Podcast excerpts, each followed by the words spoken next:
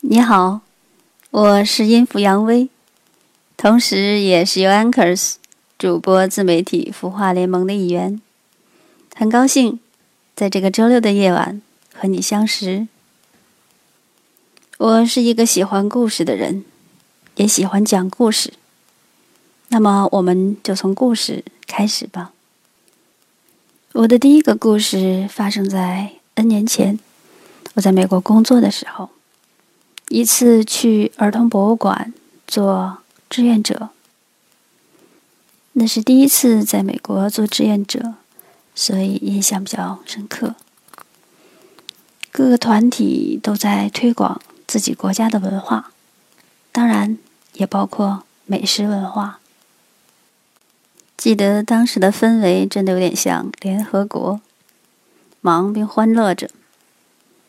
陆陆续续又有其他的志愿者不断的来，大多都淡忘了，但是尤其记得一位八十岁的老人。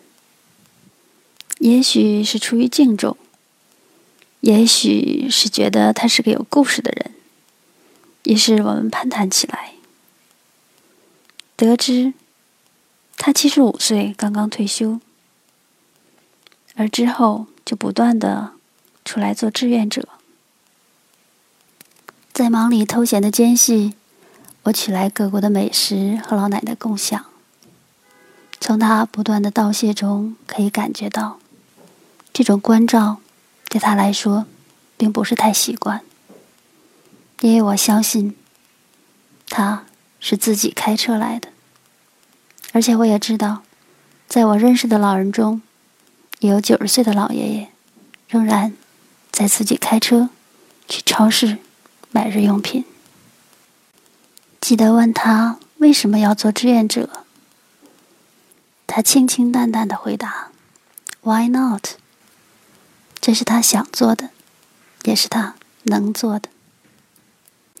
说起 “Why not”，就不能不提我在美国的第一个住家 ——Dick Adonna 老夫妇。都是七十岁的年纪。对于老先生 Dick，在我脑海中最经常的画面就是他拿着纸和笔，精力充沛的写着、画着。我经常会开玩笑的对他说：“又有新的计划？你真是 multi-minded，一心多用。因为就我所知，他有 N 个生意。”在同时打理着，而他也会笑着对我说：“You are single-minded, young。”我的确是一个一心一意的人。而说起老太太 Donna，应该说她是 SOHO 一族，因为她在家里，在电脑上为小儿子做秘书，每天打字、复印、制定行程、预订机票。等等等等，从早忙到晚，他可不是白忙活。小儿子是付给他高额工资的。Why not？雇谁不是雇呢？说起这个 Why not，又不得不提他们的女儿 Jennifer 的故事。我们的城市每年春秋都会有全世界著称的家居博览会。一次在博览会的最后一天，Jennifer 看中了其中的一套沙发，大概价钱在八百左右，已经是最后的清仓价。而那个月，他们家的收支好像只有五百元，五百美元可以用于这个花销。于是他把事情讲给 Donna 听，Donna 对他说了经常。会对我说的话。You just try. If you don't ask, you will never know.